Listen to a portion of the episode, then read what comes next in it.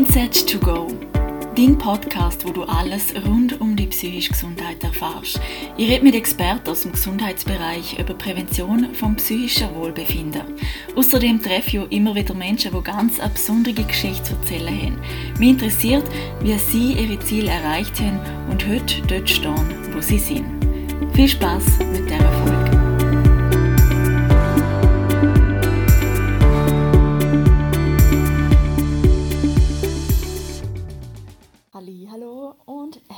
Willkommen zu dieser Folge über den Einfluss der sozialen Medien, von der ständigen Erreichbarkeit auf unser psychisches Wohlbefinden.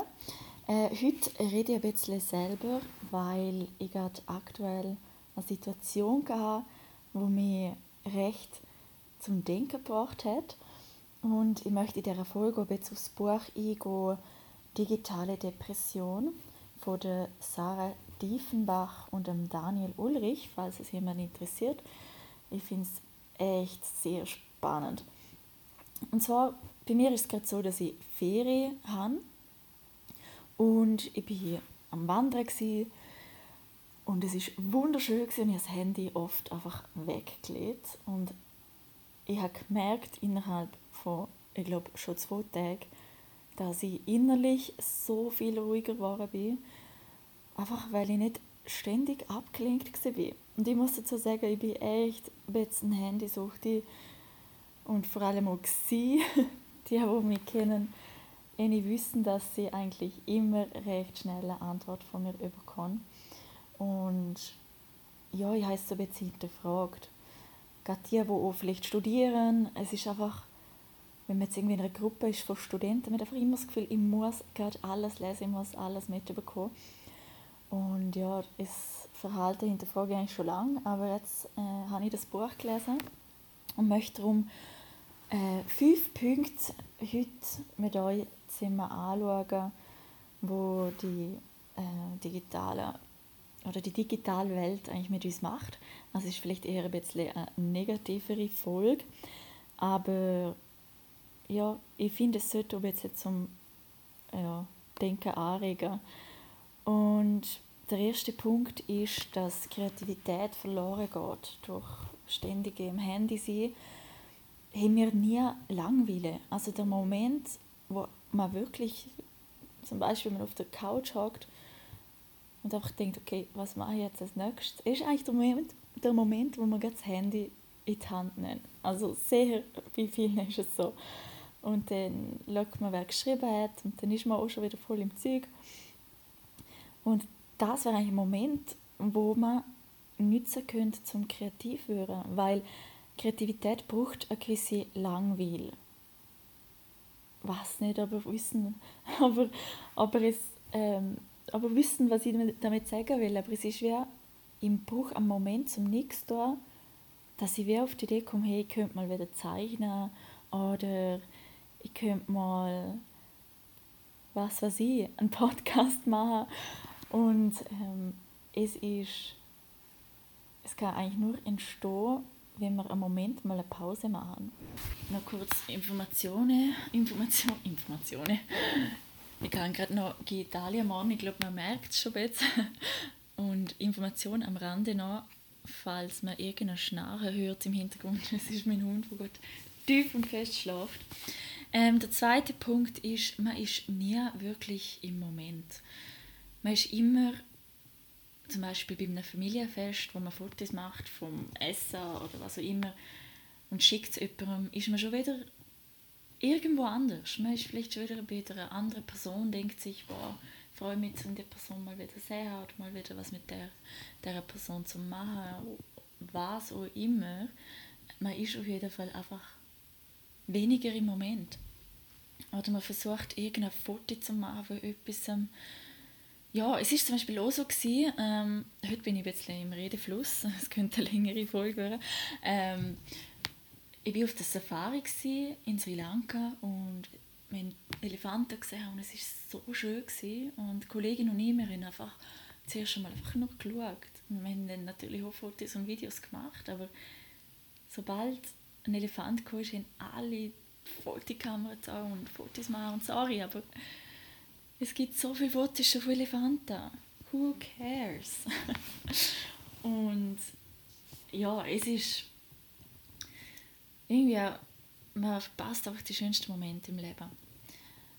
Und der dritte Punkt ist eigentlich eben das mit den Fotos, dass es wichtiger wird, als wir das, was man gerade erlebt. Anstatt dass man mit allen Sinnen wahrnimmt, was gerade passiert, zum Beispiel wenn man einen Delfin sieht und das Meer riecht oder die Wellen hört, ist man, starrt man in irgendein digitales Teil ein. Jetzt wäre ich gerade ein bisschen aggressiv, wenn ich so mich noch tiefer mit dem Thema beschäftige. Ähm, genau, das wäre der dritte Punkt. Der vierte Punkt ist, ähm, Selbstoptimierung ist so groß, dass es zu einem Selbstverlust kommt. Da ist, dass man ständig irgendwie zum Beispiel bei YouTube Yoga-Videos sehen, Fitness-Videos sehen, Ernährungsvideos sehen, alle möglichen Videos sehen, was super cool ist, dass wir so viele Informationen haben, hat man aber immer das Gefühl, es reicht nicht, dass ich jetzt heute eine Stunde Yoga gemacht habe zum Beispiel. Man könnte ja noch das, man könnte ja noch das. Und die, die ständige Suche nach dem Perfekten führt eigentlich dazu, dass wir uns selber verlieren, dass wir das Gespür für unseren eigenen Körper verlieren und ähm, uns alle immer mehr optimieren wollen. Und oft teilen Leute das dann auch und dann kommt natürlich eine Unterstützung nach von einer Community oder so, wo es natürlich noch verstärkt. Und ich will das jetzt nicht ganz schlecht reden, es gibt natürlich zum Beispiel Instagram, es kann etwas sehr, sehr Positives uns geben. Es kann uns auch sehr viel ähm, gutes Feedback geben oder zum Beispiel eine Plattform bieten, um etwas Neues zu erschaffen, wie jetzt zum Beispiel auch der Podcast. Aber der Umgang damit ist einfach so wichtig und ich glaube, eine Grenze zwischen ist es noch gesund, tut es mir noch gut ähm, oder bin ich brutal abhängig von der Selbstoptimierung, ist schwierig zu spüren. Ja, das ist so jetzt meine Meinung dazu. Und der fünfte Punkt ist, Leute erwarten heutzutage immer, dass man antwortet. Zum Beispiel, wenn man jetzt mal wirklich das Handy oder der PC oder was auch immer einfach abschaltet, dann, und die Leute erreichen die nicht, zum Teil sind sie dann wie böse oder angepisst. Und es finde ich, also ich muss so sagen, es ist bei mir selber auch so, wenn ich etwas wissen muss, was wichtig ist, zum Beispiel, wenn muss ich meine Schwester heute am Bahnhof holen und ihr Vater den ganzen Tag kriege keine Antwort, ist das bei ihr nicht der Fall. Sie schreibt auch immer ganz schnell zurück. Ähm, aber ja, es ist einfach dann wie nervig, weil ich denke, ich will eigentlich auch meinen Tag planen. Das ist ja wohl egoistisch. Aber auf der anderen Seite haben wir alle das Recht, offline zu sein. Und wenn es nicht akzeptiert wird von der Gesellschaft, wir haben es recht und ich finde, wir sollten uns es viel mehr nehmen. Und ich glaube, Leute gewöhnen sich auch daran, wie erreichbar das man ist. Ähm, und so kann man sie auch kommunizieren. Und jetzt bin ich jetzt momentan dran, dass ich einfach oft das Handy am Abend, noch um vier Abend auf im Auto los. Und es reicht. Also meistens passt man wirklich nichts, wo jetzt unbedingt noch sein muss. Und ja, das man gewisse einfach mal warten, weil schlussendlich geht es um die eigene Gesundheit, um die eigene psychische Gesundheit. Und ja, man macht, das Handy selber ist ja nicht das Problem, zum schnell drauf schauen und jemandem zurückschreiben, aber das Problem ist, dann kommt noch die Nachricht, dann kommt noch das E-Mail, dann kommt noch das und schon ist wieder eine Stunde vorbei und wie viel Lebenszeit ist es denn am Schluss? Viel zu viel, meiner Meinung nach.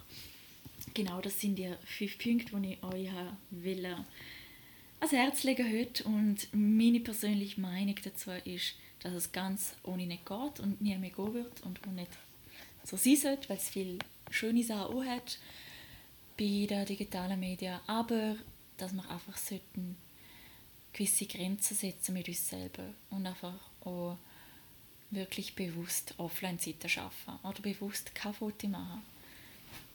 Wer interessiert es? Ganz ehrlich. Also klar ist es schön. Und ich finde zum Beispiel nicht fotografisch, dann hat der Bilder wieder eine andere Bewert äh, Bedeutung. Aber ja, wenn 100 Leute irgendwie ein Foto machen von, keine Ahnung, irgendeiner Aussicht, ja dann mei, schaue ich halt bei ihnen schnell, kann sie dort auf ihrem Account jemandem sagen, oder um was geht es denn eigentlich wirklich, oder? Und ein Fotoalbum zum Beispiel zu gestalten, ähm, das finde ich auch etwas Schönes, aber dann geht man ja auch ein bisschen mit einem anderen Gedanken dran, als wie, oh, ich muss Fotos machen, ich muss es im Familienchat schicken oder wie wo immer schicken. Und ja, man verpasst einfach so viel. Darum finde ich so ein gesundes Maß wichtig und ja, finde es auch, ja, natürlich auch bei Kindern, die jetzt mit dem aufwachsen, wichtig, dass Eltern dort ein gutes Vorbild sind. Ja, das zum heutigen Thema. Wenn ihr ähm, auch noch etwas Spannendes zu dem Thema zeigen wollt, kann mir sehr gerne eine Mail schreiben oder auf meinem Instagram-Account. Aber nur ganz kurz, fünf Minuten heute online. kann natürlich auch schreiben, ähm, was ihr über das denken. Und wenn es so ein Thema gibt zu der psychischen Gesundheit oder einen Experten, einen Psychologen, einen Psychiater, wo ihr mega spannend finden, konnte man das sehr gern äh, sagen. Und der nächste Podcast findet dann wieder mit einem Gast statt. Ich freue mich schon sehr drauf und danke vielmals fürs Zuhören.